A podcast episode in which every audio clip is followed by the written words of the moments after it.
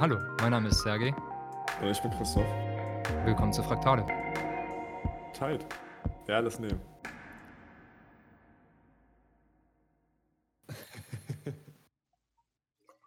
Was sind denn deine Anteile? Oh ja, man, wirklich. Ich habe ich muss in solchen Situationen auch so gerne an 'ne Freundin denken, die halt auch, äh, Psychotherapeutin, dies, das, jenes und die hat mal gesagt, als sie mal 'n Problem mit ihrem damaligen Freund hatte und irgendeine Kollegin, Schrägstrich Freundin von ihr irgendwie gesagt hat sie ist sehr auf diese therapeutische Schiene gegangen und meinte: „Na ja, du trägst ja auch irgendwie dazu bei, wie das läuft.“ Hat sie die angeguckt und dann meinte sie so: „Ich habe noch nie diesen innerlichen Drang verspürt, jemandem einfach 'n Daumen ins Auge zu drücken.“ Warte, das hat sie der Kollegin auch gesagt? Nein, nein, nein, das hat sie das hat sie mir so im Nachhinein erzählt. Meinte so ich habe da ganz ich habe da ganz deutlich gespürt so, in dem Moment wollte ich keine Fachperson haben. In dem Moment wollte ich einfach nur 'ne Freundin haben, die mir sagt: „Ja, stimmt, dein Freund war doof in der Situation, du hast alles richtig gemacht. Gib mir das doch einfach nur für 'n paar Sekunden davor. Danach kannst du mir immer noch sagen, dass ich auch irgendwie daran beteiligt bin.“ Ja, es hat, äh, echt so also, diesem ganzen therapeutischen Ding ist halt dieses riesige passiv-aggressive Potenzial, ne? Wenn man sich irgendwie immer auf diese diese Position begeben kann, die ja immer auch so so was Überlegenes hat? Mhm. So, Ja. dir dir erzählt jemand was und offensichtlich ärgert er sich und der sozial kompetent die ko sozial kompetente Antwort ist irgendwie: „Oh, was für 'n Arschloch.“ So. Unterdessen kommt man mit so 'nem therapeutischen: „Und wie hast du dich dabei gefühlt?“ Oh ja, wenn sie ah, wieder Therapeuten-Cosplays so Ja, ja, ja. So 'ne Rolle, die dann Identität schafft, ne? Weit übers ähm, Arbeitsfeld hinaus. Ja, ich finde, das ist auch so ich finde es bei Therapeuten so interessant, als auch bei allen Leuten so aus den Gender Ri Sta Studies-Richtungen, w wenn wenn die einfach kommen und Sachen aus ihrer Werkstatt, Studium oder Arbeit einfach so in die Küchenparty mit reinbringen. Das ist jetzt es wäre viel abstruser, wenn plötzlich 'n f keine Ahnung, 'ne Ärztin kommt und jemand trinkt Alkohol und sagt: „Ja, du weißt schon, dass es 'n Nervengift ist, ne?“ Jeder Oh, würde sofort denken: „Was für ein Ärzte Idiot bist du auch, denn?“ total. Ja? Das Schlimmste ist so: „Ah, ich studiere jetzt seit 3 Semestern Ja, Medi“ ja, okay, okay. Die die die Anfängerärzte, so klar, ja. Aber so 'n bisschen später darin also, ich habe halt 'n paar Freunde, die das alles studiert haben, des deswegen habe ich so 'n paar Partys von denen mitbekommen. Nicht einmal so was gehört in die Richtung. Kein vorwurfsvolles irgendwie so: „Ja, solltest du das jetzt wirklich tun?“ Alles war in Ordnung, die haben selber alle gefeiert. Aber Psychologen neigen irgendwie eher dazu, habe ich das Gefühl, das zu tun und Leute aus der Soziologie oder etwas, was verwandt ist damit. Na, interessant. Ah ja, und ich finde, da sollten wir uns auch einfach ach angewöhnen zu sagen, so: „Hey, bleib in deiner Werkstatt, komm hier als Privatperson“, weil das kommt mir nämlich neben diesem passiv-aggressiven viel mehr so zum Vorschein. Wenn die Leute so was machen, denke ich sofort: „Hey, kannst du hier auch als 'n anderer Teil deiner Persönlichkeit erscheinen oder überhaupt als Persönlichkeit erscheinen oder kannst du nur jetzt als deine Profession erscheinen?“ Weil für mich ist es Ja. immer so 'ne Ausflucht aus dem direkten Kontakt und der Beziehung, die Flucht ins keine Ahnung, irgendwelche typischen Phrasen, die halt deine Berufsgruppe mit sich bringt oder so was. Ja. Ja, das ist ja, im im Studium kann man diese Entwicklung bei vielen ja beobachten, irgendwie von so frisch aus der Pubertät raus, noch in so 'ner Sturm und Drangphase, äh, ähm, und dann irgendwie irgendwo zwischen 4. Bachelorsemester und 1. Mastersemester kommen dann diese Perlenholzketten, diese Holzperlenketten oder so Kaftanähnliche Sachen und Genau, genau. Ich glaube, bei mir war das auch so ungefähr das 5. Bachelorsemester, ja. Ich ich überlege grade, was das so was das was das bei mir ist. Aber das ich glaube, das wieso das ist vielleicht leichter, das zu erkennen, wenn man das nicht selber also, von Ja, ja, klar.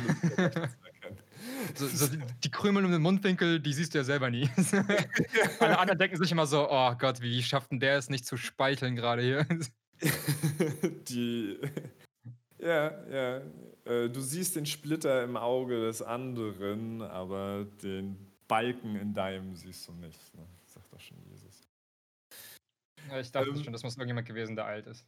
Ich habe ich habe was ich habe was gesehen, wo mir so wo ich so 'n Blackpill, wie furchtbar kann diese Welt sein, Moment hatte. Und aber auch, weil es so was Absurdes hatte. Ich fahre zur Arbeit ja immer durch die Fasanenstraße, diese sehr lange, schöne Charlottenburger Straße. Ne? Mhm. Und da ist das IKZB, das Informations- und Kompetenzzentrum für zukunftsgerechtes Bauen. Ich habe es nochmal gegoogelt, damit ich es richtig ausspreche. Da gibt es dann so Veranstaltungen wie ähm, Perspektiven des klimagerechten und bezahlbaren Wohnens in Deutschland und so weiter. Mhm. Unter dem Vordach davon kampieren die Obdachlosen. oh, Digga. Ja, ich, ich, ich rede in meiner Lehrtherapie irgendwie gerade viel über Zynismus und dass ich versuche, nicht zynisch zu sein. Aber wie soll man denn dann nicht zynisch sein? Ey, aber ganz ehrlich, würde ich als Obdachloser genauso machen.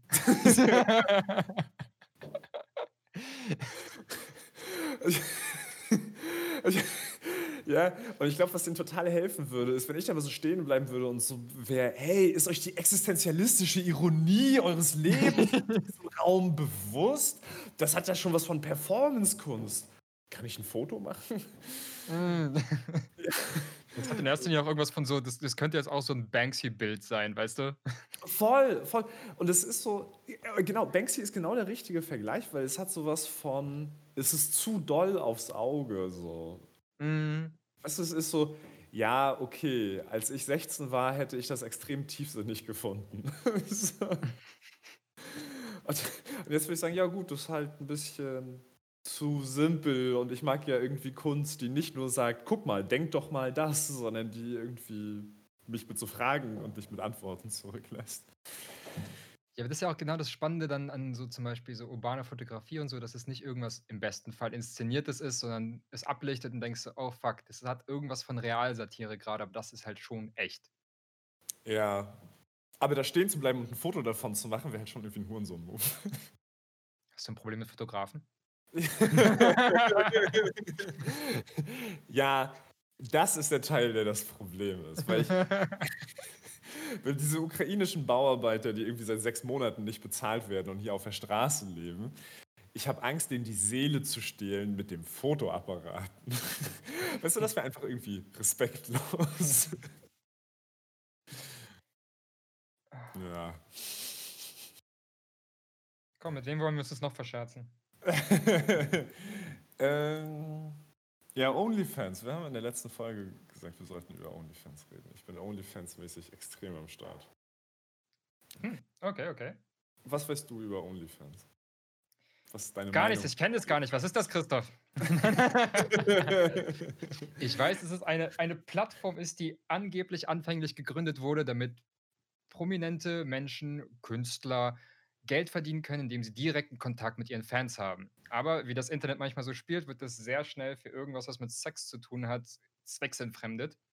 Und mittlerweile kenne ich das eigentlich so als irgendetwas, was Menschen, die entweder in der Pornoindustrie drin sind oder die irgendwelche erfolgreichen Instagram-Accounts haben oder semi-erfolgreiche Twitch-Streamer, die haben das manchmal in ihrer Beschreibung noch, dass sie einen OnlyFans-Account haben. Für den Fall der Fälle, dass man irgendwie exklusiven Content haben will.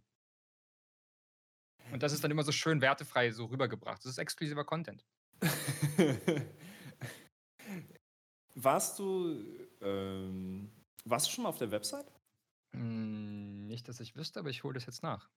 Genau, weil ich ähm, im, im Zuge meiner extensiven Recherche für diese Folge bin ich auf die Website gegangen und dann muss man seine Kreditkarteninformationen angeben und dann bin ich halt wieder rausgegangen. Ne? Schön direkt am Anfang, ja, okay.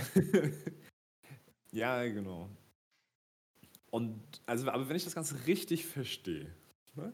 ich meine, ich bin, ich bin ein alter Mann, ne? ich, ich verstehe, das ist so, da ist mir auch nochmal aufgefallen, okay, so, so ist das mit dem Alter. Bei Snapchat war ich schon raus, TikTok, keine mhm. Ahnung. Keine Ahnung.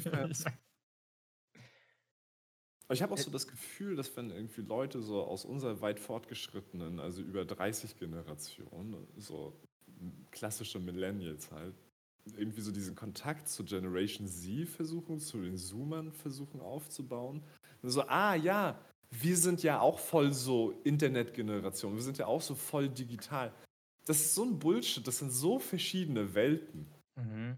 Als ob die irgendwas mit, mit unseren irgendwie ICQ-Erfahrungen zu tun hätten, weißt du? So, oh ja, erinnert ihr euch bei MySpace? Und dann wollte man die Bilder angucken und hat das ganz langsam geladen. Nee, tun, die nicht. Die, für, für die sind wir genauso weit entfernt wie die Boomer für uns. So, das muss man vielleicht auch ein bisschen akzeptieren. Naja. Naja, ich krieg das mit so über äh, Freunde, die ich habe, die zwei Brüder haben, jeweils sieben Jahre jünger als ich. Und ich denke jedes Mal so, das ist gar nicht so ein großer Unterschied, besonders jetzt, weil wir halt irgendwie so näher aneinander sind plötzlich, im wahrsten Sinne des Wortes, körpergrößenmäßig auf Augenhöhe. Und wenn ich dir aber doch manchmal höre, wie die miteinander reden, über was sie reden oder was so deren äh, Schnittstellen sind zu irgendwie Populärkultur, kriege ich mit, ich bin sowas von raus. Ich habe keine Ahnung, wer dieser Rapper ist und was es darum, was es da jetzt gerade geht. Und ich habe auch keine Ahnung, was plötzlich für die so gesellschaftlich relevant ist der eine Kerl ist halt wirklich viel mehr hinterher mit diesem ganzen Gender-Kram gewesen, als sogar Leute noch in unserer Generation vor zwei Jahren. Und das, das war bei denen irgendwie schon viel früher, diese Welle, die angekommen ist. Das ist, ja, und ich finde die deprimierende Erkenntnis, die sind halt schon erwachsen, ne? Mhm. Also, also lange hatte ich so, naja, das sind Teenies, die sind ja klein. So, also diese Teenies sind jetzt auch schon so 25. Richtig. Ja, naja. Ähm, und mein Eindruck ist, dass OnlyFans tendenziell eher so ein Zoomer-Ding ist. Und wenn ich das richtig verstehe, kannst du für eine monatliche Gebühr kreativen, wie man heute sagt, so Content Creatern folgen. Mhm. Und offenbar hat das ja tatsächlich mal irgendwie angefangen mit der Idee von, ja, wenn es jetzt hier so einen Liedermacher gibt, den du magst, dann bezahlst du ihm halt einen Euro im Monat und dafür kannst du dem dann immer mal irgendwie beim Proben zuüben, äh, zugucken mhm. und du kannst, macht er vielleicht mal ein Konzert für seine Fans und so weiter. Ja. Und das hat sich natürlich total schnell in so eine Pornosache entwickelt. Mhm ich finde so ein bisschen, also eigentlich in so diese, diese Webcam-Industrie. Ne? Ich habe früher sehr viel Zeit auf Fortran verbracht, wahrscheinlich zu viel Zeit. Und da. Äh, deswegen kommen so diese Zeiten, wo du manchmal vergisst, deinen Speichelfluss zu kontrollieren. Ne? ja, es ist so eine, so eine Wirkung-Ursache-Frage. oh. Alright, alright. Ähm, und aber auch da war das schon so, damals gab es so diese Cam-Girls. Und das war noch bevor es so den Begriff von Sexarbeitern gab. Ne? Mhm. Das war aber schon irgendwie klar, okay, die sind jetzt eher auf der Aktfotografie-Seite als auf der Straßenstrich-Seite des Lebens. Ja. Straßenstrich sieht man auch kaum noch, oder? Egal. Ja, ja, gerade wegen Corona jetzt eh nicht. Oh. du wolltest, wolltest was sagen, du hast angesetzt. Ja, ich, ja, genau, ich danke. Ich wollte nämlich, ja, Camgirl, ich, vielleicht habe ich jetzt auch einfach ein anderes Bild von Camgirls im Kopf so. Ähm, es ist irgendwas zwischen Aktfotografie und Straßenstrich, aber ich finde, also ich kenne bei Aktfotografie jetzt nicht so viel explizite Details, sage ich mal, wie ich es jetzt von den Bildern habe, wenn ich an Camgirl-Shows denke. Und klar ja, gibt es da wahrscheinlich auch wieder Abspaltungen. Es gibt die krassen Hardcore-Shows, und die ich chatte einfach nur ein bisschen und bin süß. Ja, ja. Ja, stimmt. Und da war meistens irgendwie das, das Modell, ja, ich sitze hier im Bikini und wenn du jetzt anfängst, hier irgendwie zwei Euro pro, pro Minute zu bezahlen, dann ziehe ich den Bikini aus und äh, stecke mir alle Einrichtungsgegenstände aus diesem Zimmer in alle meine Körperöffnungen. Genau. Ja, und bei Fortran war das dann damals immer, ah, guck mal, hier ist dieses Camgirl und jetzt habe ich dem gesagt, pack deinen Schuh auf den Kopf, haha, das hat sie gemacht. Hm. Ich immer so, also, oder hey, steck dir einen Filzstift in den Po. Und dann war das immer so, also ich, ich, ich habe schon da gedacht, naja, das ist halt deren Job. Also ihr denkt jetzt, dass ihr die ja. voll wollt, aber, aber ihr bezahlt die für was, was die halt machen. Also, Richtig. Also sie stellt schon eine Dienstleistung zur Verfügung und ihr nehmt ihn in Anspruch. Genau, das ist jetzt nicht noch anders, als würdest du irgendwie zu McDonalds fahren und sagen, ja, kannst du irgendwie mir einen Milchshake machen, aber nur Eis reinmachen und kein Milchshake. so, ja gut, für den Menschen, der das macht, ist es so, ja, warum nicht? Kostet jetzt halt trotzdem Geld. so. nee, aber was ähm, OnlyFans ja eigentlich so, so das ist, ist ja jetzt so angefangen zu boomen, irgendwie die letzten Monate. Und was ich total spannend finde, ist, das, was die so richtig verkaufen, das eigentliche Produkt, ist ja nicht Tippen. Mhm. Und es ist auch nicht Sex. Also, weil wenn du das haben willst, da gibt es eine Million kostenlose Angebote im Internet. Mhm. Aber was die so verkaufen, ist ja so Intimität. Dass du dann mit denen chatten kannst, dass die dann irgendwie deine Nachrichten vorlesen. Das, ne? Also das, was so in der Prostitution so eine Girlfriend-Experience ist. Mhm. Interessanterweise gibt es genau das halt auch als Leistung, die du erwerben kannst bei solchen Menschen. Die Girlfriend Experience, die Drunk Girlfriend Experience. Ja, ja. Yeah. Wie ist die Drunk Girlfriend Experience? Ähm, ich kenne das jetzt nur von äh, Streamern, auch von Twitch, die sowas machen. Das sind dann häufig auch Leute, die eben auch einen OnlyFans-Account haben, aber naja, Content ist Content, egal wo man ihn hinballert. Und entweder trinken die halt wirklich, oder ich glaube, manchmal tun sie auch einfach nur so, dass sie trinken. Das weiß ich nicht. Aber ja. ähm, es ist im Prinzip genau das, was du gemeint hast, dass es je nachdem, welche Plattform du benutzt, läuft es darauf hinaus, dass die halt dann mit den äh, Menschen chatten ihre Nachrichten vorlesen, darauf eingehen, was die schreiben und dabei einfach ein bisschen betrunken sind. Und eben manchmal sagen so, ah ja, ich hätte jetzt voll gern, dass du das machst. Oder, hm, Meister, oh, jetzt werde ich ein bisschen horny. Manchmal denken sie auch einfach, werden sie richtig, äh, wie nennt man das, silly. Albern. Ah, ja, ja. Und das hat auch das Ding. Und gerade bei so dieser die, die Dynamik mit so betrunkene Frau, wenn da so der Aspekt von Hilflosigkeit mit reinkommt, das reizt natürlich auch gewisse Menschen, weißt du? Wenn da plötzlich jetzt irgendwie jemand ist, wo du das Gefühl haben könntest, du würdest jetzt über ihr stehen und könntest jetzt mehr Macht über sie ausüben, weil sie ja eben durch diese beeinträchtigten, äh, durch die Droge beeinträchtigt ist. Ja, krass. Ja, das ist ja spannend. Das, das ist wahrscheinlich auch eine. Also der Alkohol erfüllt da diese Funktion oder der vermeintliche Alkohol. Ne? Ich meine, das ist ja das typische Ding, was du auch in jedem Stripclub hast oder in äh, ja, oder auch in, so normalen Bordellen und so, dass dann Frauen auf dich zukommen und sagen, ah, tr trinkst du einen Drink mit mir und gibst du einen aus und das wird halt dann auch irgendwie erwartet, dass du das machst. So, und die kriegen dann Wasser und du kriegst einen Schnaps. Mhm, mh beides irgendwie unglaublich teuer und das ist dann im Grunde statt, statt so Eintritt zu bezahlen, wird das dann irgendwie erwartet, dass du das, ja. dass du das tust. So. Also es ist ja spannend, dass es dann, also selbst bis so hinein in die einzelnen Techniken so doll das Gleiche ist. Ne?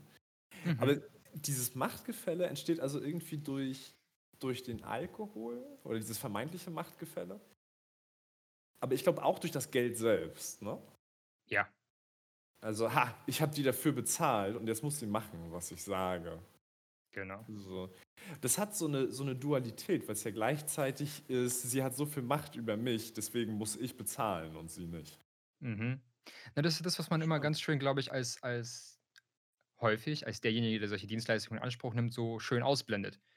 Derjenige, der am längeren Hebel sitzt, bist ja nicht du sondern die andere, die Person ja. stellt dir ihre Dienstleistung zur Verfügung. Erst dann kannst du ja überhaupt kommen und sagen, okay, mach das für Geld. Ja, ja. Das ist genauso wie dieses in irgendwelchen BDSM-Geschichten. Wer ist denn eigentlich der, der am längeren Hebel sitzt? Der Sub oder der Dom? Ja, und du würdest sagen, der Sub, weil der sozusagen das letzte Wort hat. Genau. Der hat ja die Macht wegen des, also wegen des Safe Words. ja, ja, genau. Richtig.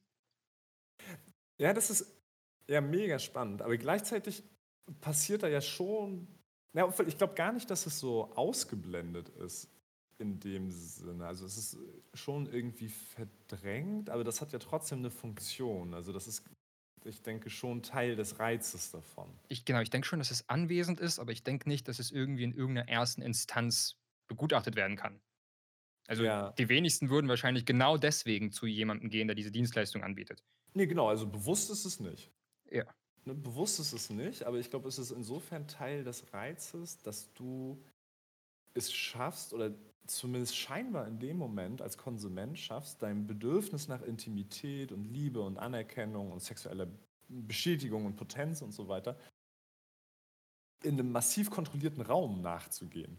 Genau, in einem sicheren Raum, wo du im Prinzip nicht ausgelacht werden kannst, wo du auch anonym bist. Sehr anonym, Genau. weil das halt das Internet ist. Genau, wo du mal nicht performen musst. Genau. Das ist, glaube ich, ein ganz großer Teil. Mhm. Und das ist ja eigentlich total furchtbar, dass irgendwie aus so einer, ach, jetzt ist die Sexualität befreit und jeder kann mit jedem auch als so eine Folge von Liberalisierung, genauso wie auf dem Wirtschaftsmarkt eigentlich. Ne? Auf dem Wirtschaftsmarkt hast du, jeder kann jetzt machen, was er will. Also nicht wie vor 200 Jahren, wo du irgendwie deinen Gutsherrn fragen musstest, ob du jetzt mal bitte gehen darfst und woanders arbeiten darfst. So, du, kannst, du kannst alles arbeiten, du kannst mit jedem arbeiten, aber gleichzeitig musst du auch gegen jeden. Du musst dich gegen jeden durchsetzen. Du musst mhm. immer performen, wirtschaftlich. Und das Richtig. passiert genauso auf dem Sexualmarkt. Ne? Ja, klar. Vor allen Dingen da ist aber auch noch, ich sag mal, ein, einer der Nachteile dieses Sexualmarkts ist ja auch gleichzeitig der Vorteil, weil du brauchst halt immer wieder den neuen Reiz. Ähm, ich kenne das noch von damals, von wegen, wie alt wir eigentlich sind, als es noch nicht in, äh, richtige Online-Pornos gab wie YouPorn etc., sondern wo es noch auf CDs gebrannt werden musste, weil die Internetleitung so beschissen war. Und ich weiß noch, da hat ein Kumpel mal diesen einen Spruch gebracht, wo er so eine CD und diese, diese CDs waren Gold wert. Und da hat ein Kumpel so eine CD einfach so einem anderen Kumpel in die, vor, die, vor, die, vor die Füße geworfen quasi und gemeint hat, hier, weißt du, ich kenne da alles schon in- und auswendig, im wahrsten Sinne des Wortes, es macht nichts mehr mit mir.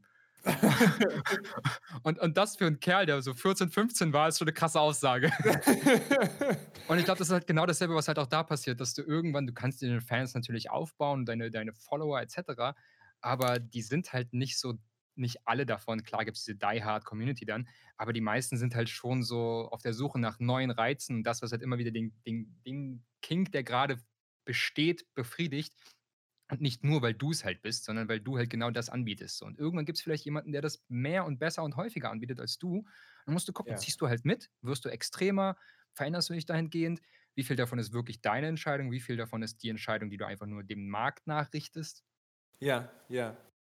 Das ist, ich finde das so interessant, weil das ja auch so eine Frage nach Machtstrukturen ist. Ne? In der traditionellen Prostitution, traditionelle Prostitution ist ja auch, das klingt schon so nach, nach so den Tempelhuren im alten Rom oder so.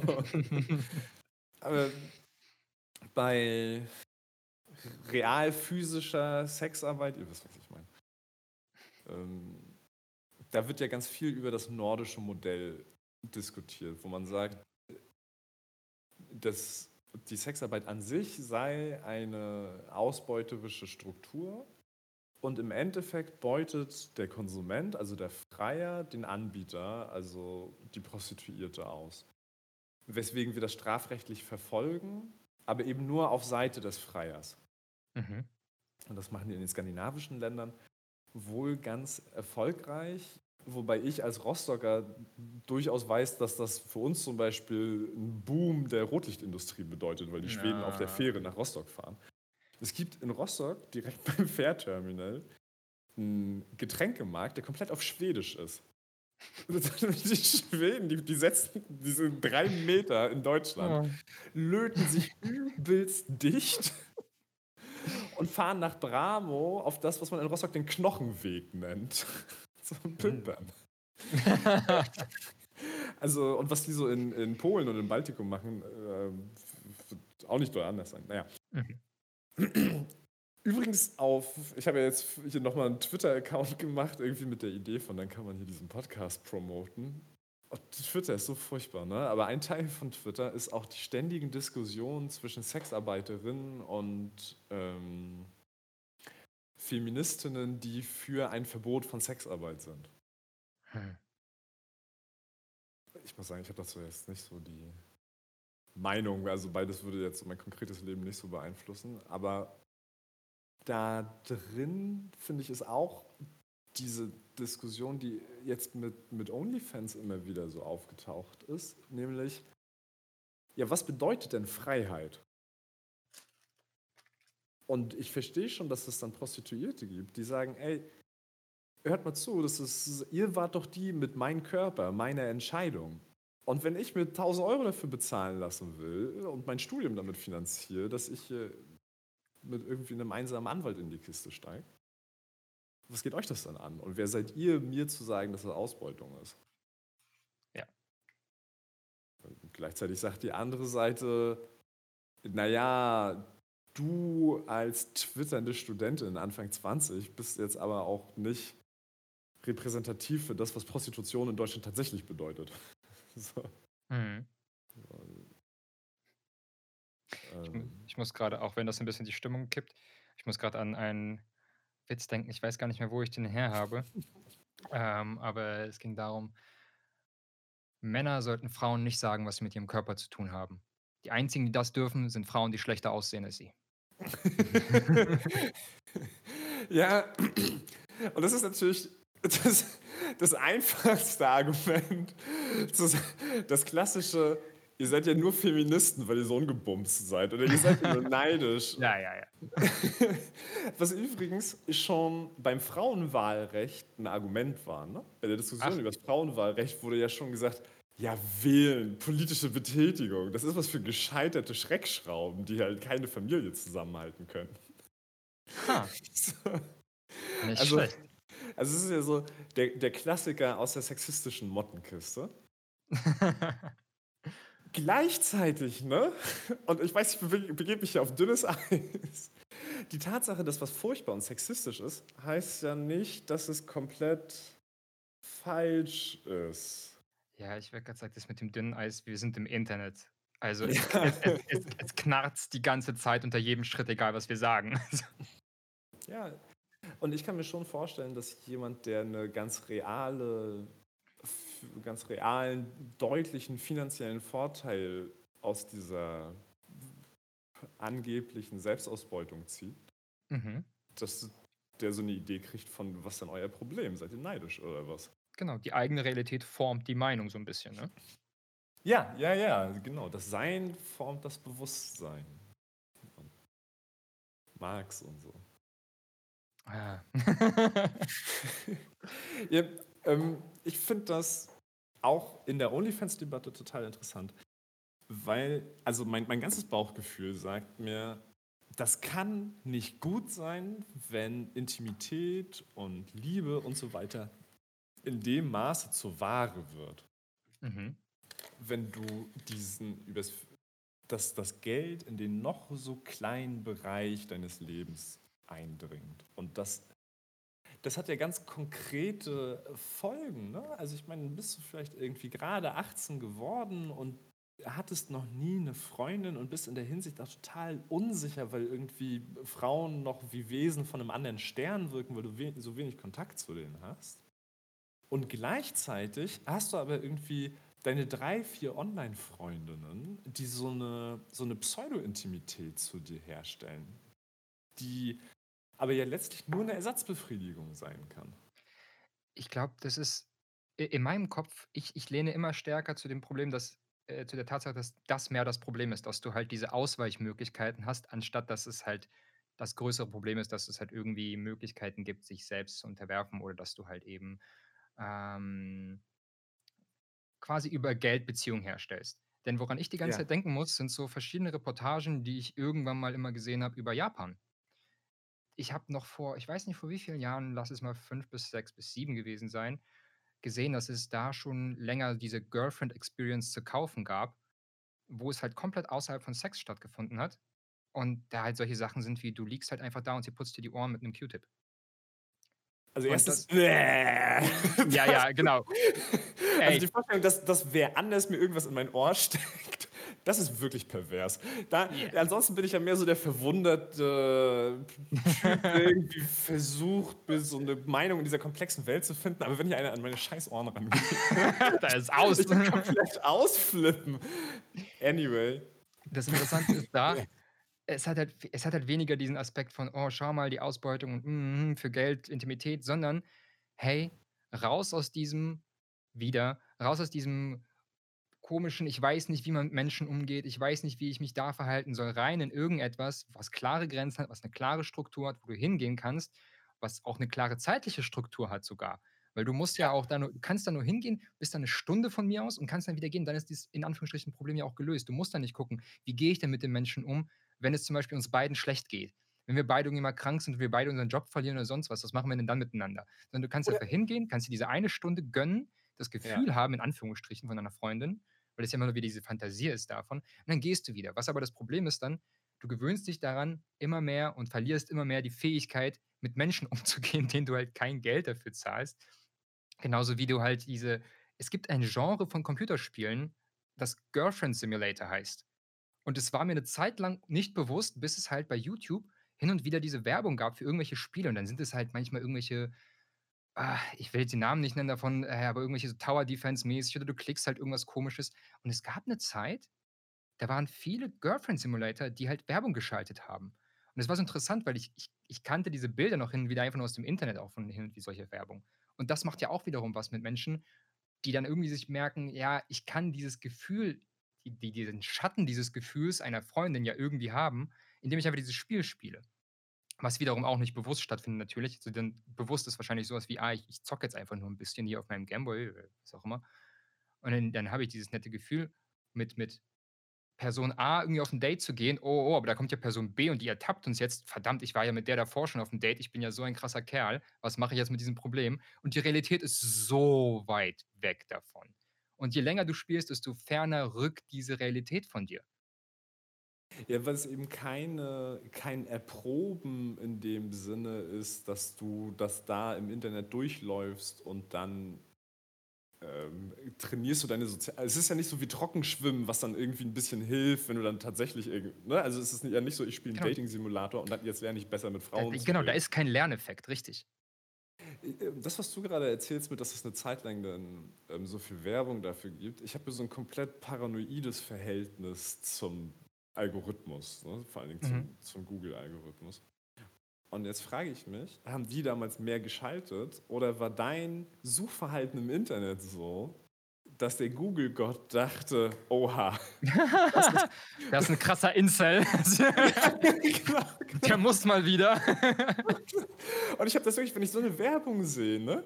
irgendwie so hier Penisverlängerung oder hier Girlfriend Simulator oder so. Oder selbst, am meisten habe ich das bei diesen Coaching-Angeboten. Das sehe ich in letzter Zeit viel auf YouTube.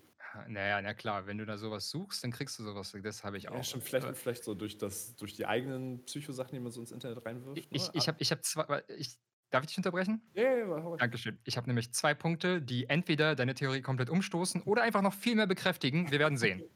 Ja. Das erste ist, ich habe auch irgendwann ein Foto davon. Ich glaube, das habe ich sogar dir geschickt. Ich habe nämlich irgendwann so, ein, so eine Werbung bekommen von hier, muslimische Singles in deiner Nähe. Dachte mir so, wa- was, wieso ich? Also, mashallah, aber wieso? Ich habe das, hab das nicht direkt verstanden. Dachte mir einfach, ich habe mich wirklich so ein bisschen auf die Schulter geklopft gefühlt und dachte mir so, okay, nice. Was auch immer.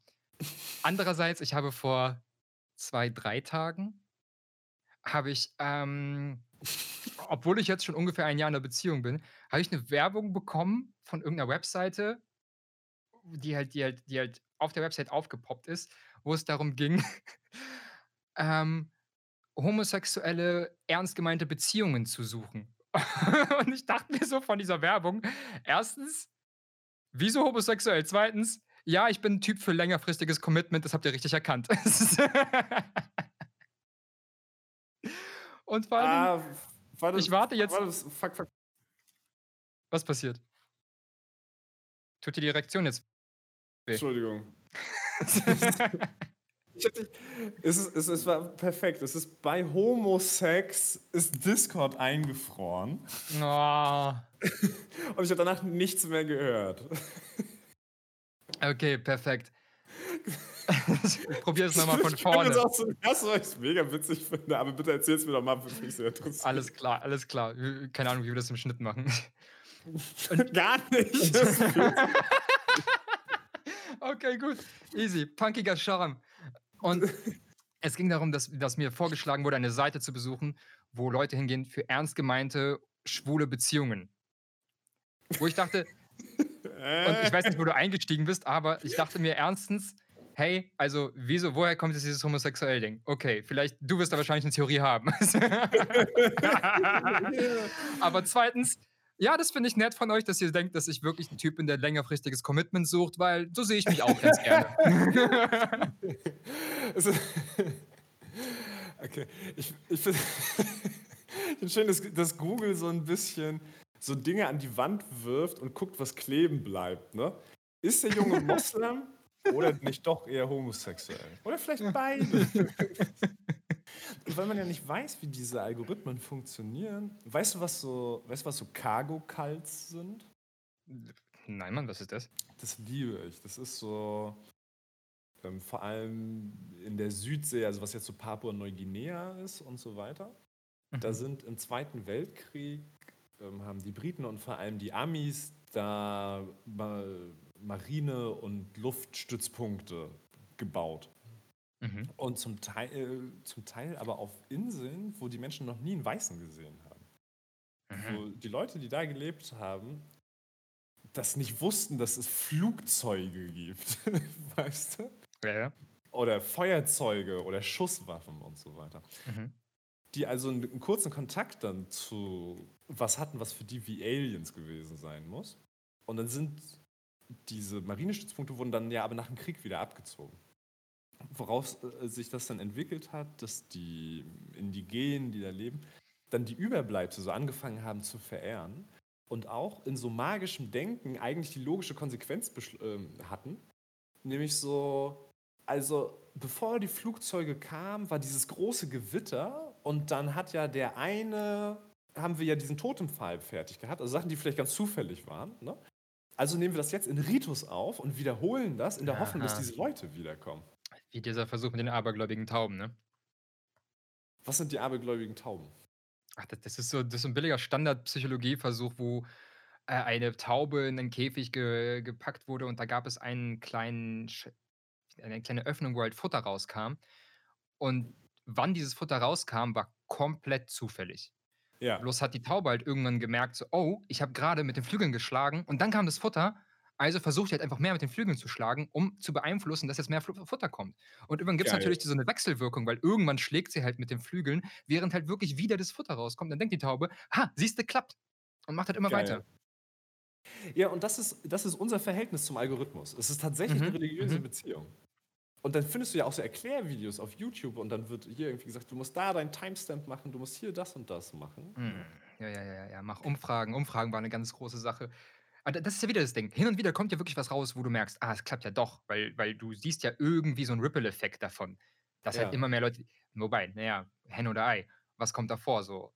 Weil wenn wirklich so ein paar YouTube-Videos einfach sagen, mach mal das mit den Umfragen, natürlich fangen dann mehr an, mehr Leute an, Umfragen zu schalten. Du siehst dann mehr Umfragen bei dir plötzlich bei YouTube. Genau, genau. Und also häufig wird da ja schon irgendwie was dran sein. Ich finde das aber auch spannend, wenn man sich fragt, okay, was heißt denn das sozusagen umgekehrt? Also wir opfern Dinge für den Algorithmus. Der, der Ritus des, wir erstellen hier eine kleine Umfrage oder wir sagen, hey guys und hit that subscribe button. oh, so. nein, nein, nein. Das, das, das Opfer, glaube ich, ist quasi du selbst und dein, deine Vorstellung von dem Content, den du machen willst. Es gab diesen Veritasium oder Veritasium, ich weiß nicht, wie man seinen Namen ausspricht, aber es ist so ein, ja. ich, ich nenne mal Wissenschafts-YouTuber. Kennst du den zufällig? Nee. Okay, also ein äh, junger Kerl, der halt wirklich irgendeinen Studienabschluss hat in Richtung Naturwissenschaft oder Technologie und hat irgendwie einen mit Millionen äh, Abonnenten YouTube-Channel.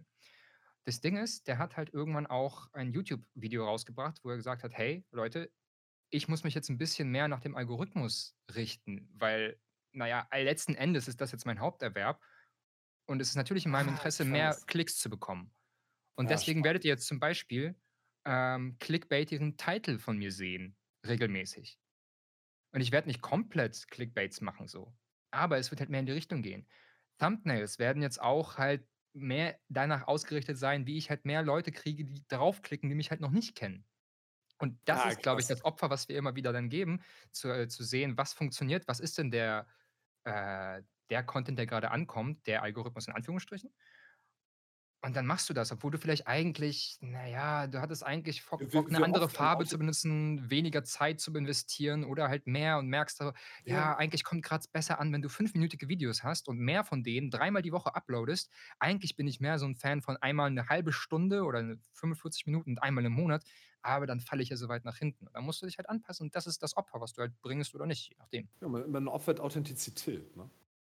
Ja, genau, weil du würdest es vielleicht anders machen wollen. Und Ich ich frage mich, was das wieder aus so 'ner Identitätssicht heißt, ne? Also, man man kann ja ich meine, Identität hat jetzt auch in den letzten Folgen von dem, was wir hier machen, irgendwie immer wieder 'ne Rolle gespielt und wie man das konstruiert und so. Und mein Eindruck ist, durch diese, ich sage mal, allgemeine Liberalisierung du kannst halt sein, was du möchtest und das ist 'ne riesige Aufgabe, ne? Diese riesige Aufgabe: Guck in dich rein, erkenne dich selbst, ne, so wie beim Orakel von Delphi. Und ich glaube, dass, wenn man da labil ist, dass es dann dann sucht man sich ja die Dinge außen und orientiert sich da dran. Mhm. Ähnlich wie ähnlich wie die Taube, ne? Mhm. Und jetzt frage ich mich, wie viele Leute sagen: „Ey, wenn ich jetzt hier a“ also, eher als unbewusster, nicht als bewusster Prozess, aber so 'n Prozess von: Der Algorithmus sagt mir, hier sind irgendwie junge Muslime in deiner Nähe. Ja, vielleicht sollte ich tatsächlich mal zu so 'nem Kennenlerntag in die Moschee gehen. Weißt du? Hm, ja, kommt drauf an kommt drauf an, wie heftig das mit der Psychose grade ist, aber ja. Ja, genau, wie wie offen die Ich-Grenzen sozusagen sind, Mhm, ne? mhm. Ich f ne? wie wie diesen blöden Kommentar mit der Psychose habe ich grade was anderes vergessen. Lass mich mal kurz Ne, mach ruhig, ich komme grad drauf. Wenn's nicht klappt, schreibe ich's mir einfach wieder auf. Ja, easy. Hm, noch mal zu dem, was was so OnlyFans vielleicht so so reizvoll macht, ne? Also, die Mhm. Sicherheit von von diesem auf 'ne Art ja doch irgendwie starren Rahmen ist ist mit Sicherheit ein Faktor. Ähm, ich glaube auch, dass was das so anziehend macht, ist, dass dein Trieb nicht befriedigt wird. Dass du dass diese Sehnsucht genau deswegen erhalten bleibt, weil das Objekt nicht real ist. Mhm. We weißt du, so wie Ja. der der am wenigsten erotische Punkt in 'nem Porno ist, wenn so diese genitalen Close-ups rauskommen. Ne? Wo man sich so fragt: „Warum?“ Wa oder wenn es so zu nah ans Gesicht geht, wenn man das sieht, was da tatsächlich passiert. Ne, ne, der der am wenigsten erotische Punkt ist, wenn ich fertig bin und die Scham dann einfach einsetzt. Ja, ich meine im Video, nicht auf der anderen Seite. Da ist Ach, es meiner Erfahrung nach, wenn irgendwie man von den Eltern erwischt wird.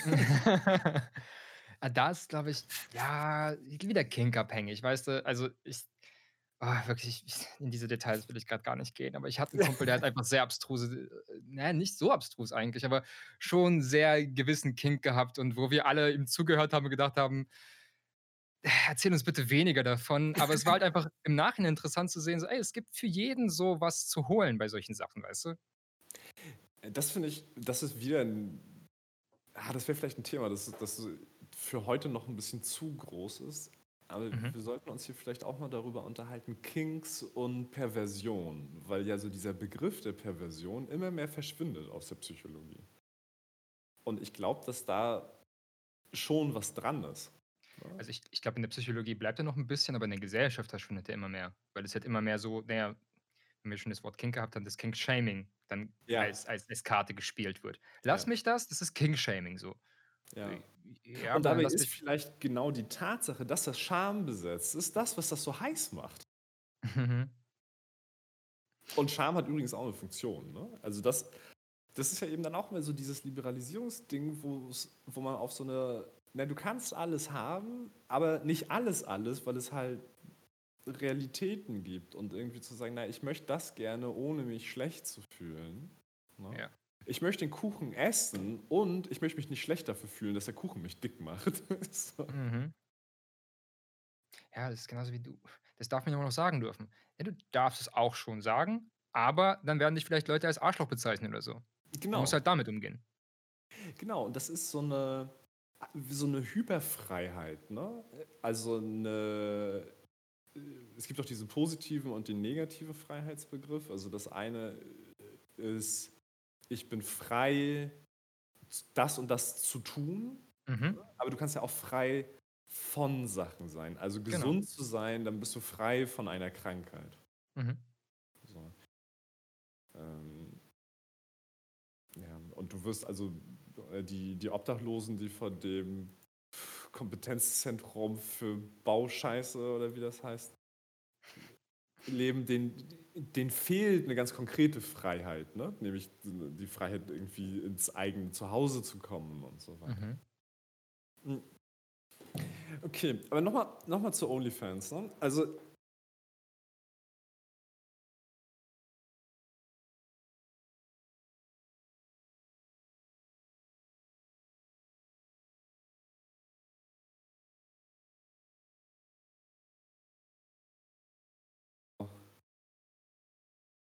dass Wozu mir das auch noch antun? Das Schlachtfeld? Nee, es ist so, als würde ich so tief in den Abgrund gucken und das nicht aushalten. Oh. Ohne Scheiß, ne? Also ich glaube nicht an Gott, aber das ist der Teufel. Das ist wirklich diabolisch, das ist dämonisch im, im, im Wortsinne. Weil ich glaube, dass, dass man seine Menschlichkeit da verliert. Di- Digga, ich, ich glaube, jeder, jeder kann dir zustimmen, der irgendwie zu viel Zeit mal im Internet oder besonders bei Online-Spielen verbracht hat. So, ja, das, das, das macht dich zu einem schlechteren Menschen, zumindest auf Zeit. Ja, ja. Und ich meine nicht, ich, ich mein nicht nur Twitter, sondern auch die, dieses, dieses System, das sozusagen OnlyFans erhält, dass du diese Versuchung bekommst von, hey, du bist doch frei und das ist auch das Argument, das dann kommt. Ne? Wer bist du, diese Frauen reinzureden, was die mit ihrem Körper machen? Was stimmt? Mhm. Ne? Also Kann ich man will auch nicht, dass die Leute mir sagen, was ich mit meinem Körper zu tun habe. Mhm. Ich will mich waschen, wann ich will. Nämlich Silvester. Das ist der Neujahrsputz.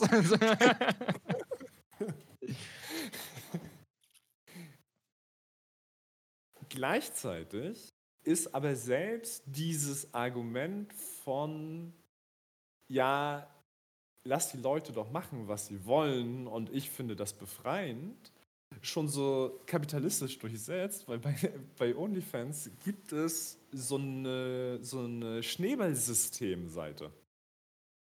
Weil du sozusagen, ich, wie heißt das, Affiliate-Links sozusagen? Also Ja. wenn du als Content Creator mich wirbst, dann kriegst du, ich glaube, 5% oder so von meinen Einnahmen.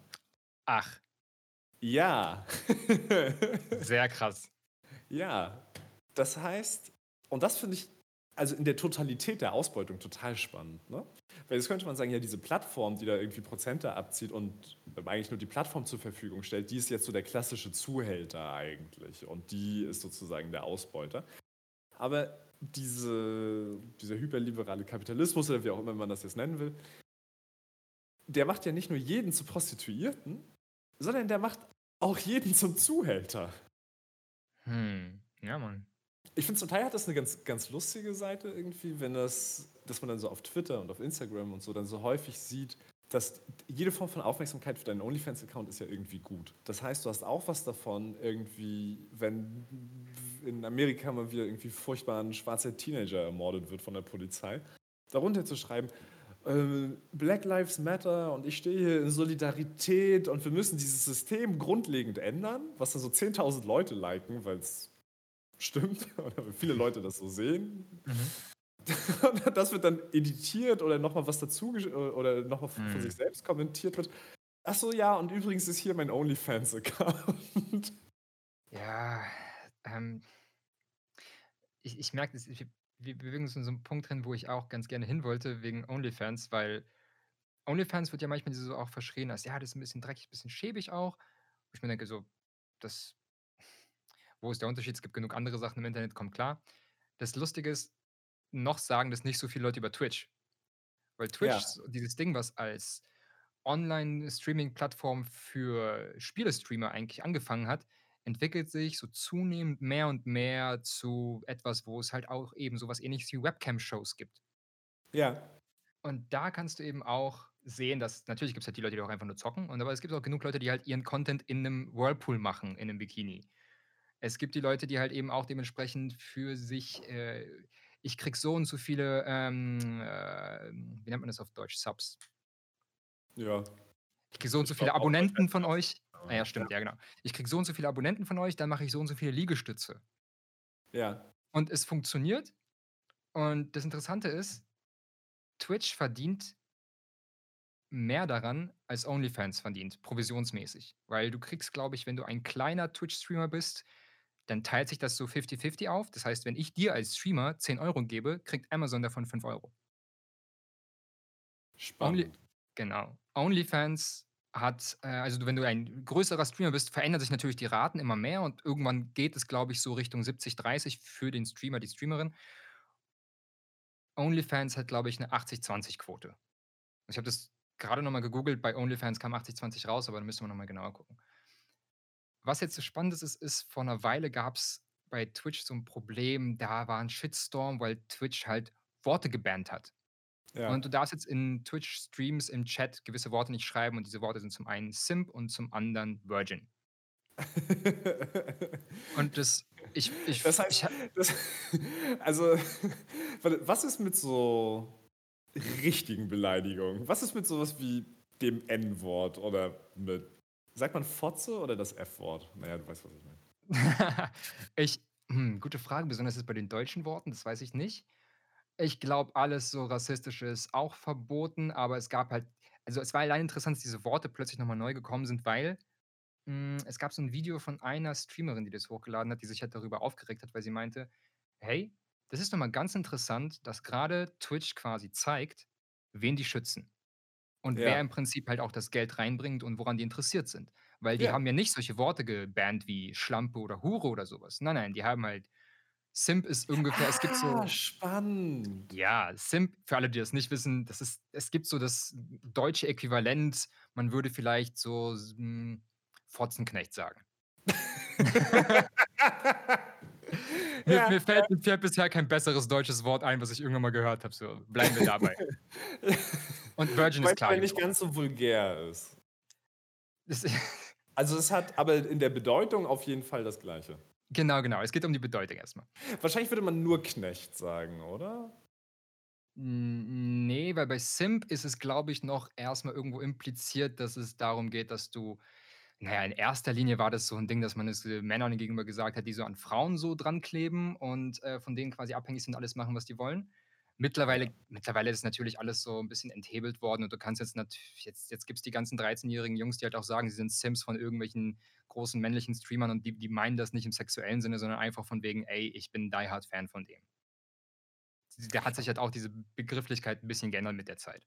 Ne, ich finde das sowieso ganz interessant, dass also, ich meine auch das, was die Leute auf Twitch, wo sie also, was auch die Nicht-Nackten, ähm, auszeichnet, ist ja dieses Parasoziale. Also, diese Idee von Intimität, von Freundschaft, von der der hört auf mich, der wir sind hier 'ne Community, wir Fans von dem. Wenn ich ihm meine Sorgen reinschreibe, dann reagiert er vielleicht, ne?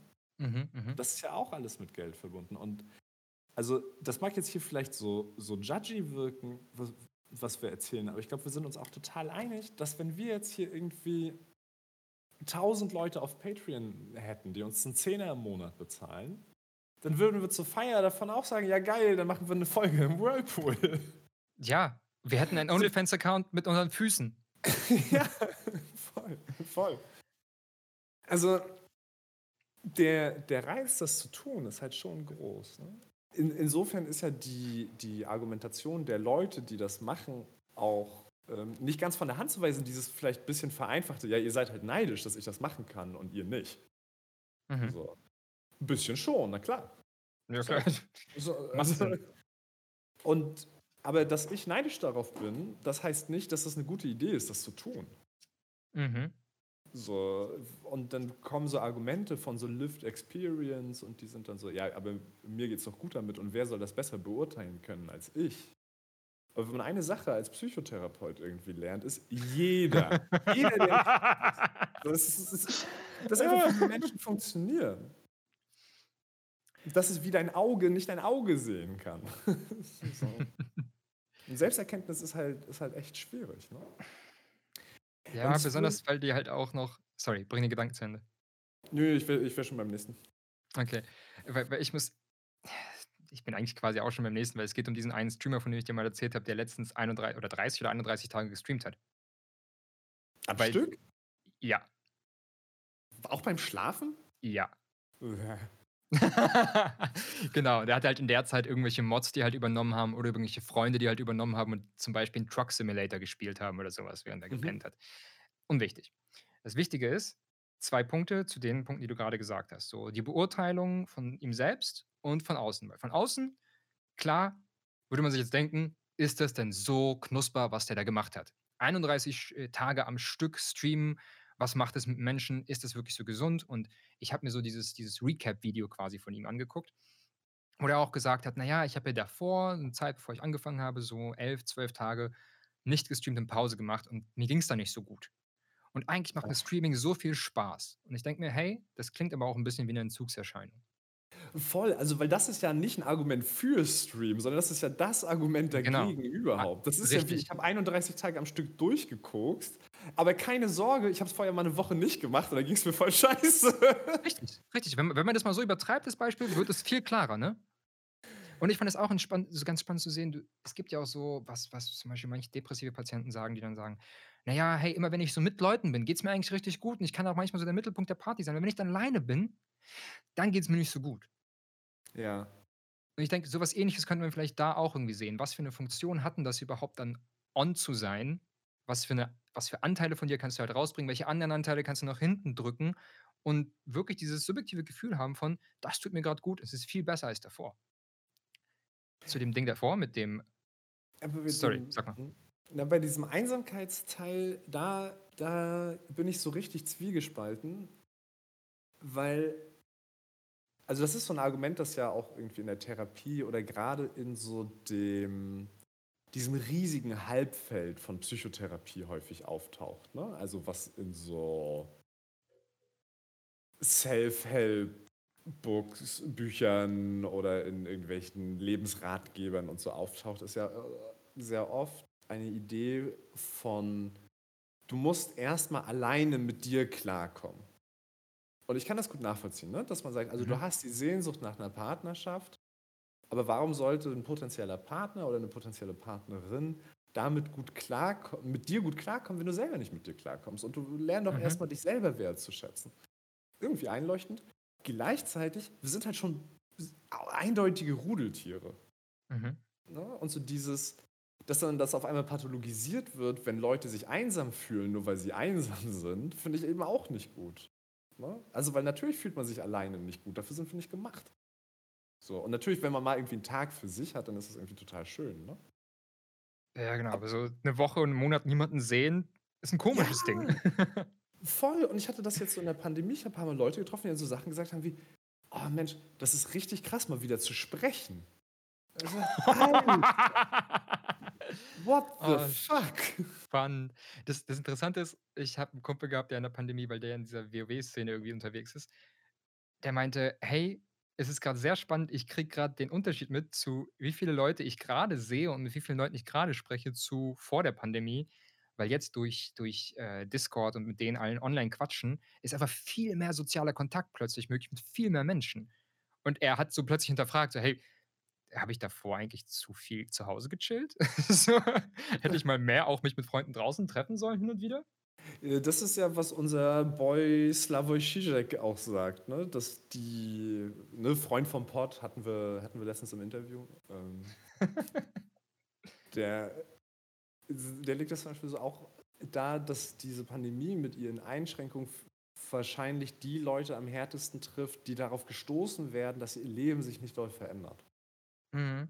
Für genau diese Flucht von: „Na ja, ich könnte ja, wenn ich wenn ich wollte, aber ich will jetzt irgendwie nicht“, ähm, dann dann auch bedroht wird, ne, weil sie eben nicht könnten, wenn sie wollten.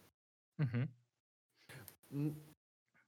Ich finde, also, dieses OnlyFans-Ding und das die ganze Zeit bewerben und so weiter, ich finde, das wird halt bei OnlyFans so so deutlich, ne? Da Mhm. weil's da um was eben ich wollte grad sagen, was sehr Intimes geht, aber es geht um Intimität, also das Intime, Das etwas Intimes. und das mit so viel Werbung verbunden ist. Aber das ist ja bei uns auch so. Also wenn wir jetzt irgendwie uns wünschen, dass wir mit dem, was wir hier machen, jetzt Geld verdienen, dann ist es auch sinnvoll, das jedem unter die Nase zu reiben. Dann ist es auch sinnvoll, sich, so wie ich vorhin erzählt habe, einen Twitter-Account zu machen. Ja, Irgendwelche Memes zu posten, die die Leute anziehen. Oder damit man erstmal ein paar Follower kriegt, irgendwie unter die erfolgreichen Accounts, unter irgendwie Jan Böhmermann und Sascha Lobo zu schreiben, haha, voll, sehe ich auch so. By the way, hier ist mein Podcast. Na, ich glaube, das ist wieder diese diese Idee von so einem subtileren Marketing, weil ich kenne das von mir persönlich, dass ich, wenn ich zum Beispiel zu clickbaity Titel irgendwo sehe ich kriege wirklich so einen Widerstand, eine Aggression, ich will dann gar nicht draufdrücken. Also, es macht dann genau das Gegenteil mit mir plötzlich. Oder wenn Leute halt zu sehr von sich halt irgendwie sagen Sachen pushen, dann also will ich ich auch nicht mehr ihre Sachen konsumieren. Weißt du, was ich meine? Ich weiß ich weiß hundertprozentig, was du meinst. Aber, äh, wenn du tausend eigentlich ist das die Methode von diesen Pickup-Artist-Spacken. ah ja, also einfach hohe Nummern spielen. Genau, genau. Ich würde es auch, genau, auch widerlich finden, wenn mich irgendein Typ anquatscht und so, hey, dein Kleid würde sich super auf meinem Teppich machen. Aber wenn er tausend Frauen anspricht, dann wird er schon eine finden, die gestört genug ist oder einsam genug oder gelangweilt genug, die sagt, ja, warum nicht? Mhm. Und der hat im E-Fall mehr Sex als der Typ, der dann halt im Club eine Frau anspricht, dann merkt, dass die einen Freund hat und sich nett mit der unterhält und dann halt wieder nach Hause geht. so. Ja, ich denke, das ist, vielleicht stoßen wir wieder an dasselbe Ding von davor mit, macht der Algorithmus uns selbst quasi irgendwann einen Punkt? Wie viel, wie viel Authentizität in Anführungsstrichen bist du bereit herzugeben? Weil klar, du musst ein bisschen das Spiel mitspielen. Die Frage ist halt so, auf wie weit? Weil irgendwann, wenn, wenn das ja genug Leute machen, dann unterscheidet man sich ja nicht mehr genug von denen, weißt du? Und ich finde, dass das irgendwann halt plötzlich immer mehr ins Auge sticht, die Leute, die es halt ein bisschen anders machen. Ja. Zum Beispiel, ja. kurz der zweite Punkt von diesem komischen 30-Tage-Streamer. Am Ende dieses, dieses Recap-Videos sagt er auch, hey, ich bin nicht euer Freund. Das ist kein parasozialer Shit. Ich bin schon Streamer und das ist mein Beruf. Und das fand ich so geil von ihm, gerade als derjenige mit jetzt gerade den, den größten Abonnentenzahlen, sowas sagen, sowas zu sagen und im Prinzip auch ein paar Leute verschrecken zu können, aber trotzdem sich bewusst sei, zu sein, dass, hey, letzten Endes will ich hier irgendwie schon so versuchen, zumindest meine Hände in Unschuld zu waschen und nicht eben die ganzen 11- bis 12-Jährigen abzugreifen und zu sagen, hey, ich bin euer großer Bruder und euer Buddy und ihr könnt mir alles sagen, sondern, nee, Mann, ich stelle hier schon ein Produkt her. Ja, aber das ist halt auch Wort Bildschere, ne? Also jemanden, den du 31 Tage lang so eng begleitet hast, wie ansonsten vielleicht nur deinen Lebenspartner, da entsteht schon eine Form von Bindung. Und auch wenn der Erzähler sagt, das ist hier nicht real. Also ich höre ja viel den sehr ähm, intellektuellen Podcast Camtown, den ich an dieser Stelle nochmal sehr empfehlen würde. und da sind auch die ganzen Kommentare auf YouTube und so, zwar sarkastisch, aber eben auch irgendwie nicht. Ha, super, kann ich wieder mit meinen drei Freunden rumhängen. so. mm, ja, ja, ja, ja, cool, jetzt mache ich eine Stunde meinen Freundschaftssimulator an. So. ja. oh. was, ähm, mich beschäftigt das, was du meintest mit dem, naja, und man muss sich dann eben schon wieder von den anderen abheben. Mhm. Und man muss es schon irgendwie anders machen was ja den Vorteil hat, dass diese Inhalte sich, sich entwickeln, dass da irgendwie Leben reinkommt, dass man schnell denkt, ach, jetzt ist das hier der tausendste zwei weiße Cis-Het-Dudes Laber-Podcast und jetzt, ne, weswegen man dann mhm. den Eindruck hat, das irgendwie anders zu machen als die, oder? Jetzt ist es die tausendste Studentin mit irgendwie großen Brillengläsern, die ihre Brüste auf OnlyFans zeigt. Also muss ich jetzt irgendwie was anderes machen. Hast du einen Link zu der? Tausend, sehr gut. Tausend. okay, übrigens 5 Prozent, egal. Aber was es neben so Innovation und so auch ganz konkret bedeutet, ist ja eine massive Konkurrenz untereinander. Und bei OnlyFans hast du sind natürlich die am sichtbarsten, die am erfolgreichsten sind. Genauso wie bei Podcasts. Ne? Wenn du jetzt auf die Straße gehst und sagst, nenn drei Podcasts, dann sagen die meisten Leute, was ist ein Podcast? Und die, die nicht sagen, was ist ein Podcast, die können dann halt irgendwie fest und flauschig nennen oder Joe Rogan oder so. Ja, ja. die breite Masse setzt sich ja aber nicht durch. So, das heißt, was, was, ich, was ich gelesen habe in unseren detaillierten Shownotes, findet ihr in den Artikeln, den ich da linken werde, wo ich auch die ganzen Studien immer linke, ähm, dass der Medianlohn auf OnlyFans 120 Dollar im Monat sind. Und Ah. sich für 120 Dollar im Monat zu prostituieren. Und das ist, was sie tun. Ne? Ich sage nicht, dass Prostitution gut oder schlecht ist, aber das ist, das ist schon das Wort für die Tätigkeit, die die da übernehmen. Für 120 Dollar im Monat? Ich meine, Alter. Das ist der Medianlohn. Das heißt, die Hälfte davon verdient weniger. Die Hälfte verdient weniger, die Hälfte verdient mehr. Genau. Du versuchst ja also alles, um irgendwie in die oberen 10% oder so zu kommen. Ne? Es gibt ja immer diese 80-20-Faustregel, dass man sagt, ja, 20% der äh, OnlyFans-Nutzer werden wahrscheinlich so 80% des Umsatzes machen. Und vielleicht ist es auch noch krasser, vielleicht ist es irgendwie das Top 1% macht 90% des Umsatzes. Mhm. Das heißt, der Anreiz, da hochzukommen, ist total groß. Und das heißt, du musst irgendwie was anders machen als die anderen. Aber was machst du denn anders? Ne? Ja. Du bist nicht das eine Mädchen mit dem perfekten Körper, da sind Tausende. Ne? Frauen. Ich will nicht sexistisch sein, es sind nicht Mädchen, es sind Frauen, auch wenn sie 18 sind. Und, naja. Mhm. Oder vorgeben, 18 zu sein, aber das ist vielleicht nochmal eine, ein anderes Thema. Das ist ein anderes Thema, ja. So, und dann kannst du natürlich irgendwie die sein, die dabei Karl Marx liest, oder du bist die mit dem Gesichtstattoo. Aber das, was sich wahrscheinlich am meisten durchsetzt, ist, du bist die, die sich irgendwie noch größere Gegenstände in noch kleinere Körperöffnungen reinschiebt. Die, die noch abgedrehteren Porn macht. Und diese Konkurrenz, die im Moment innerhalb von einer sehr überschaubaren Szene ist. Ne? Im Moment sind das, das schwappt jetzt gerade so nach Deutschland rüber, in Amerika haben die Massenentlassungen im Zusammenhang mit Corona das extrem befeuert. Mhm. OnlyFans schaltet ganz bewusst Werbung in Gebieten, die besonders stark von wirtschaftlichen Problemen getroffen sind. Mhm. Es dann so das Versprechen gibt, ah ja, also du könntest jetzt halt irgendwie hier für 12 Dollar bei McDonalds an der Fritteuse stehen oder du lässt dich im Internet bewundern. Und dabei gehst du ja in einen Konkurrenzkampf, der aber jetzt nicht mehr nur mit den anderen Amerikanerinnen ist. Und ich glaube, wie sich das weiterentwickeln wird, ist so, wie sich Konkurrenz immer weiterentwickelt, dass sich das globalisiert. Ja. Und 120 Dollar ist in Amerika nicht besonders viel, aber in Weißrussland ist das nicht Mhm. wenig. Ne? Wenn du jetzt irgendwie in Luhansk lebst, in der Ukraine, 120 Dollar im Monat, das ist wahrscheinlich der Durchschnittslohn gerade. So, und das, das finde ich eigentlich so besonders bedrückend und gruselig, dass es halt so eine allumfassende Ausbeutung irgendwie ist und dass wir es auch da wieder schaffen, das irgendwie auf die Leute zu, äh, zu packen, denen es besonders schlecht geht. Ne? Mhm. Ich habe das, äh, sorry, das ist gerade so sehr monologisch, aber ich habe das auch viel in so einem, in so einem Black Power Kontext gesehen, ne? Dass ich bin die erfolgreichste schwarze Frau auf OnlyFans und schwarz ist schön und so das. Ne? Mhm. Und ich meine, freut mich für dich, aber ich kann mir nicht vorstellen, dass die sich ge- durchsetzen kann gegen Frauen aus Ghana, weil die machen das für weniger Geld. Hm. Und es gibt ziemlich viele Menschen in Ghana. Ich versuche es gerade im Kopf durchzugehen, so. Weil du baust dir ja schon deine Volkschaft auf. Du musst dann dementsprechend wirklich auch mit einer Persönlichkeit reinbringen, weil ich glaube, die, die erfolgreich her sind, sind nicht die, die halt eben die extremsten Sachen machen, sondern die, die es eben schaffen, die Leute bei sich zu halten.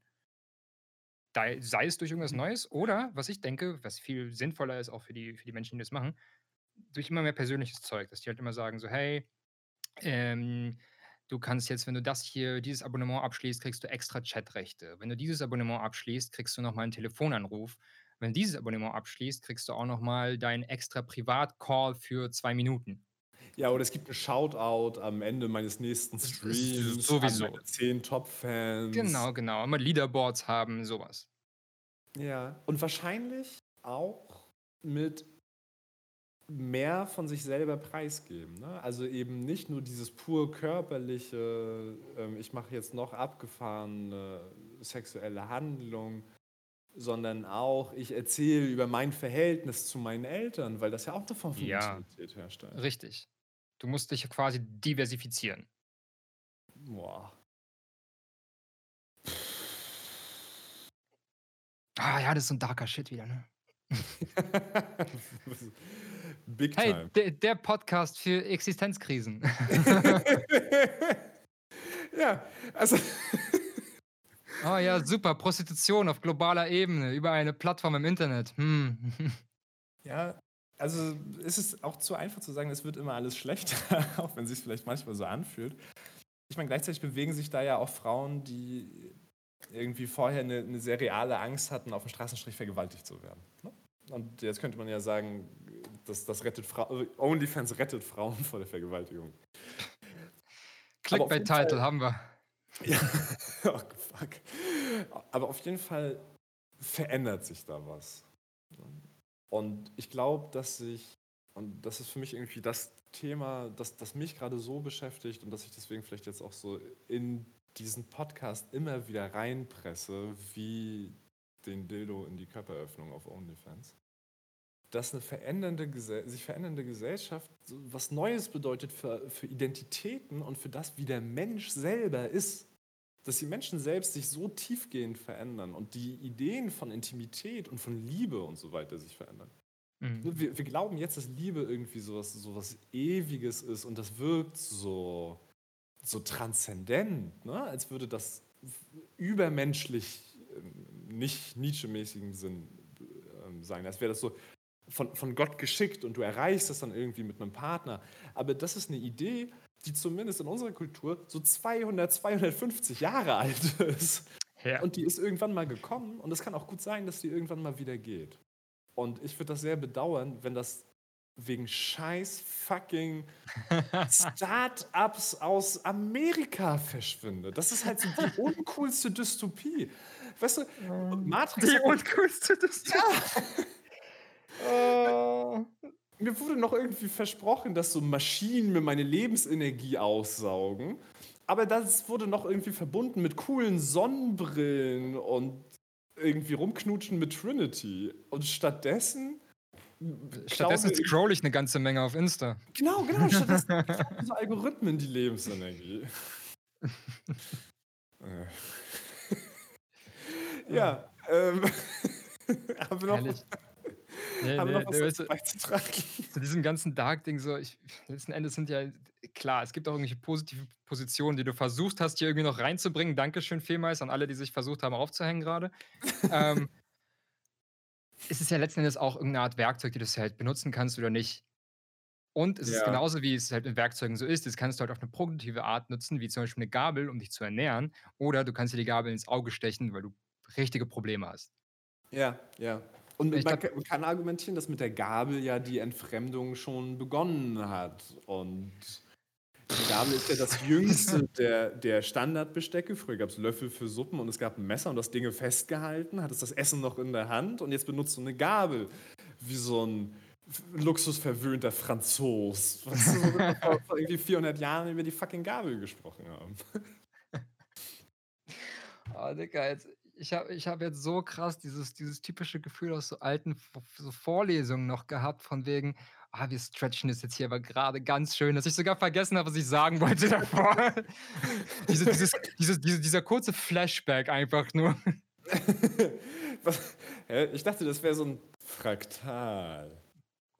Gönn dir. Ah ja, Selbstschutz. Weil Werkzeuge wie geht man mit den Werkzeugen um? Wie gehst du mit den Mitteln um, die du halt für dich zur Verfügung hast? Bringt ja für mich dann auch in nächster Instanz die Frage auf: Ab wann müssen wir den Menschen vor sich selber schützen? Ab wann ist es denn Ja. cleverer zu sagen so: „Hey, vielleicht solltest du jetzt grade keinen OnlyFans-Account haben“, oder Ja. Und sagen wir einfach: wir, „18 ist ne? okay und mach.“ Ja, ja, klar. So, also wer wer kann das beurteilen? Eben. Das ja, ja. Ich glaube, das sind wieder solche Fragen, die sich halt ich glaube, in irgendeiner Instanz auch Gott sei Dank nicht der Staat irgendwie stellen kann, aber die wir uns halt irgendwie individuell stellen werden, wenn es halt darum geht, dass jemand zum Beispiel Freunde hat, die Freunde hat, die sagen: „Ja, ich habe da jetzt 'ne Internetseite gefunden und da mache ich was.“ Und man merkt, na ja, geht's dem jetzt echt gut damit? Wie kann man das Ja. ansprechen? Was kann man da machen? Oder halt eben auch zu Ja. akzeptieren, so: „Hey, die macht jetzt einfach ihr Ding und die wird schon wissen, was gut ist.“ Hat ja auch 'ne Funktion, sich damit jetzt weniger auseinanderzusetzen, aber Also, ich ich selber mache das so, weil wenn ich bei Freunden so früher mal beobachtet habe, wenn die 'n bisschen zu viel konsumiert haben. Weil ich ich will immer mal wenigstens einmal kurz anmerken, so: „Hey, ich mache mir 'n Kopf drum, aber das ist letzten Endes deine Entscheidung.“ Aber ich will mir im Nachhinein nicht sagen müssen: „Hättest du mal früher angesprochen.“ Ja, Und das ja. ist schon der Punkt, wo ich's anspreche und verfolge mal du selber, wie sich das entwickelt. Und wenn das jetzt echt in 'nem Monat plötzlich schlimmer ist, merk mal, dass vor 'nem Monat schon dir 'n Kumpel gesagt hat: „Dicker, was 'n da los?“ Und ich glaube, genauso wäre das auch mit diesen Fällen so. Ey, ist klar, wenn du 'n bisschen hier Geld verdienen willst und anfangs sind deine Grenzen noch so in in Unterwäsche dazustehen und: „Hier, ich trage doch noch meine Unterhose, ist doch alles okay, was hast du denn?“ Und danach geht's darum so: „Na ja, ich kriege jetzt hier 10 € für jedes Mal, wenn ich mir vor der Kamera einen runterhole.“ Sch schon sind die Grenzen verschoben. Und wie weit verschiebt die sich denn noch weiter so?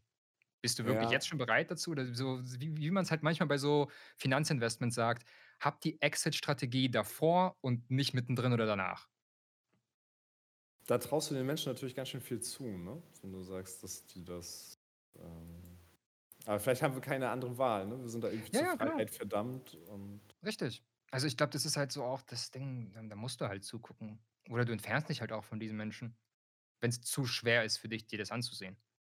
Ja. Also, ich ich habe das so, ähm, weil ich aus 'nem privaten Umfeld jemanden kenne, die ist schwanger und die raucht. Oh, fuck.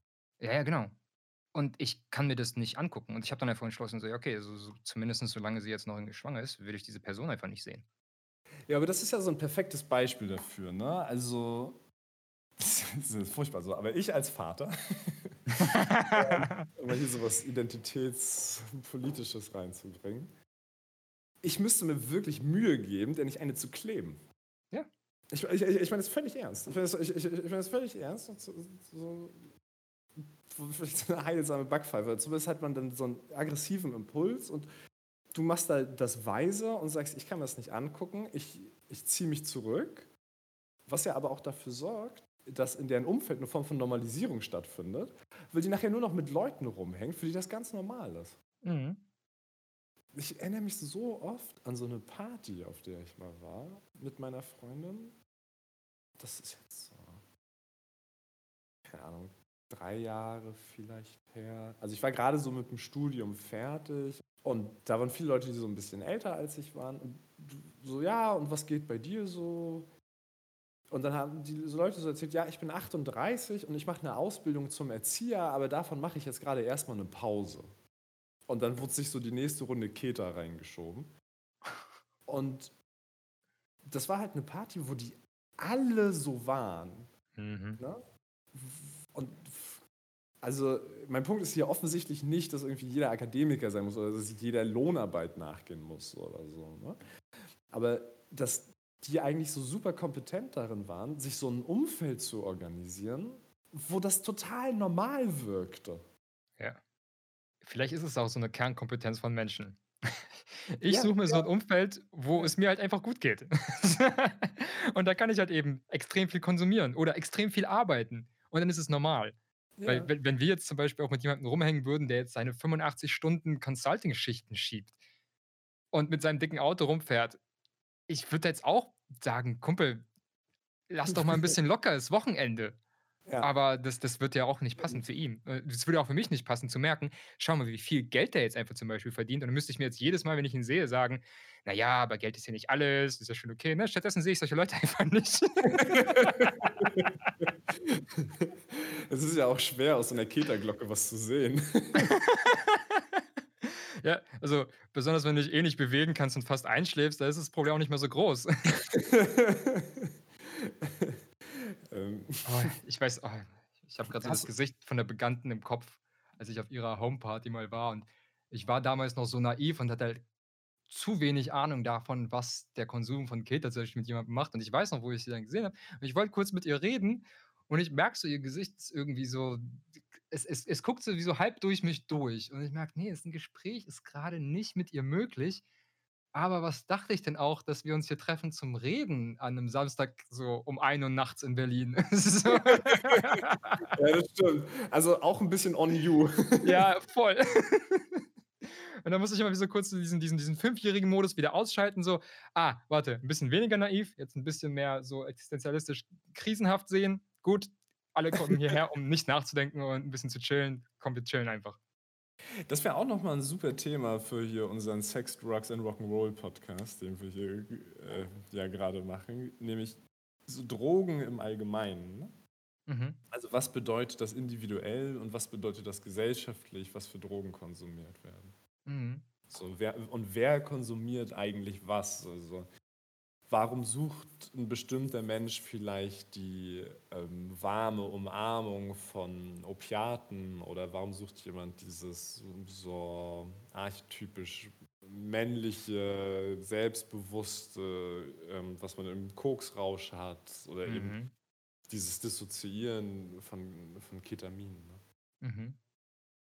Äh, hast ja, du eine geile Abmoderation auf Lager? Weil ich glaube, wir sind schon, haben ganz schön viel Zeit hier schon.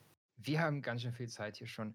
Eigentlich, ah, das machen wir nächstes Mal, weil ich hatte nämlich die ganze Zeit auf der Zunge noch Prostitution und Psychotherapie, wo da jetzt vielleicht der Unterschied ist oder wo auch die, die Parallelen Ach, sind. nee, ist, ich finde, das ist eigentlich ein super Thema, weil das können wir jetzt hier gegen Ende ja, mit so zwei, drei gut gesetzten Schnitten auf jeden Fall nochmal mit reinnehmen.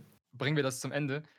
Weil äh, es hat sich eigentlich auch, es ist ganz äh, simpel. Ich habe das als Erinnerung noch von einem Seminar im Kopf, wo jemand mal gesagt hat, naja, wenn man sich das so anhört, was wir so manchmal machen, dass die Leute hier ankommen und dann holen die sich so eine bestimmte Leistung ab. Die können da zum Beispiel jetzt sich erstmal frei heulen oder auskotzen oder sie kriegen ihre Schulterklopfer und dann gehen die wieder.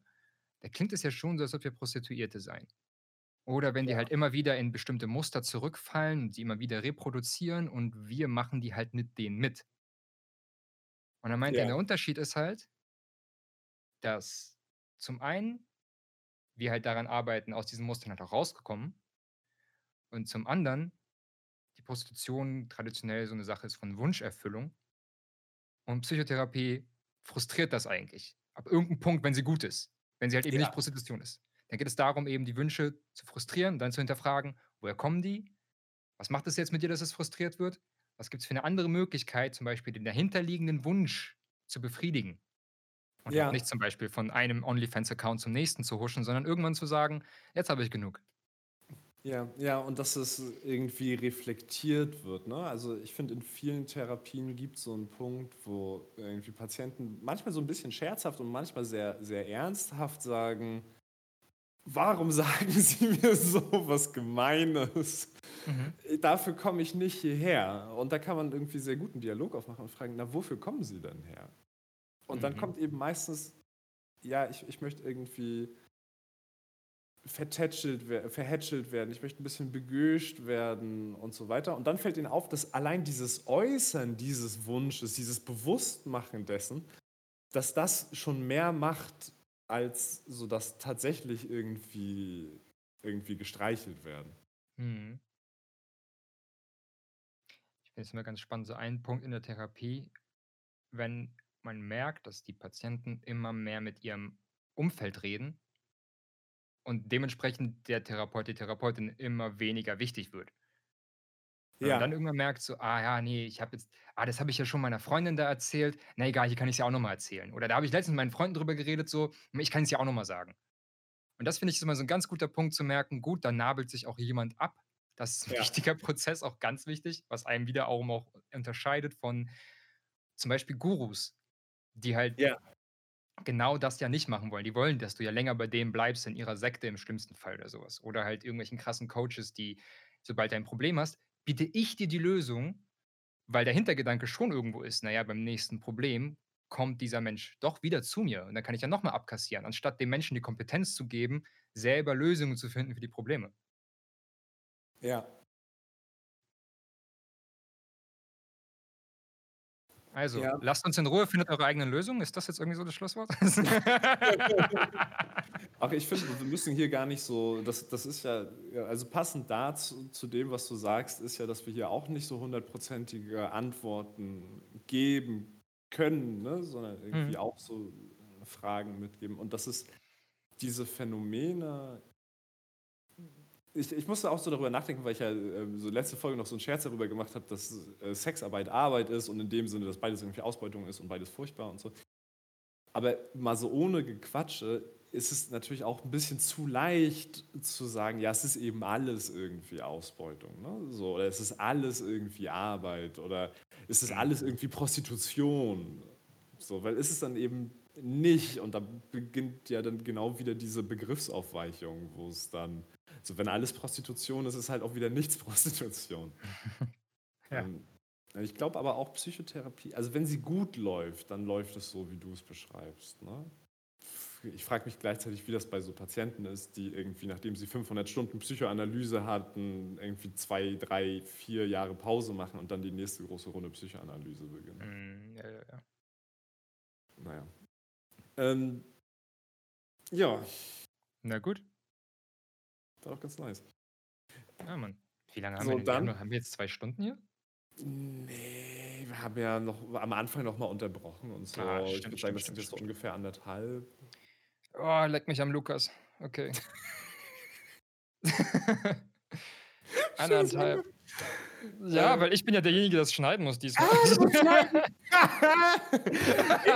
äh, Sergej, wir können auch noch eine Stunde machen, so ist nicht. Aber weißt du was? Nächstes Mal, wenn ich schneide, dann habe ich die schlechte Laune. Wir machen so eine halbe Stunde Podcast oder sowas. Hey, yes. uh, Okay, alrighty dann. Danke fürs Zuhören. Bis zum nächsten Mal. bis dann. Ciao.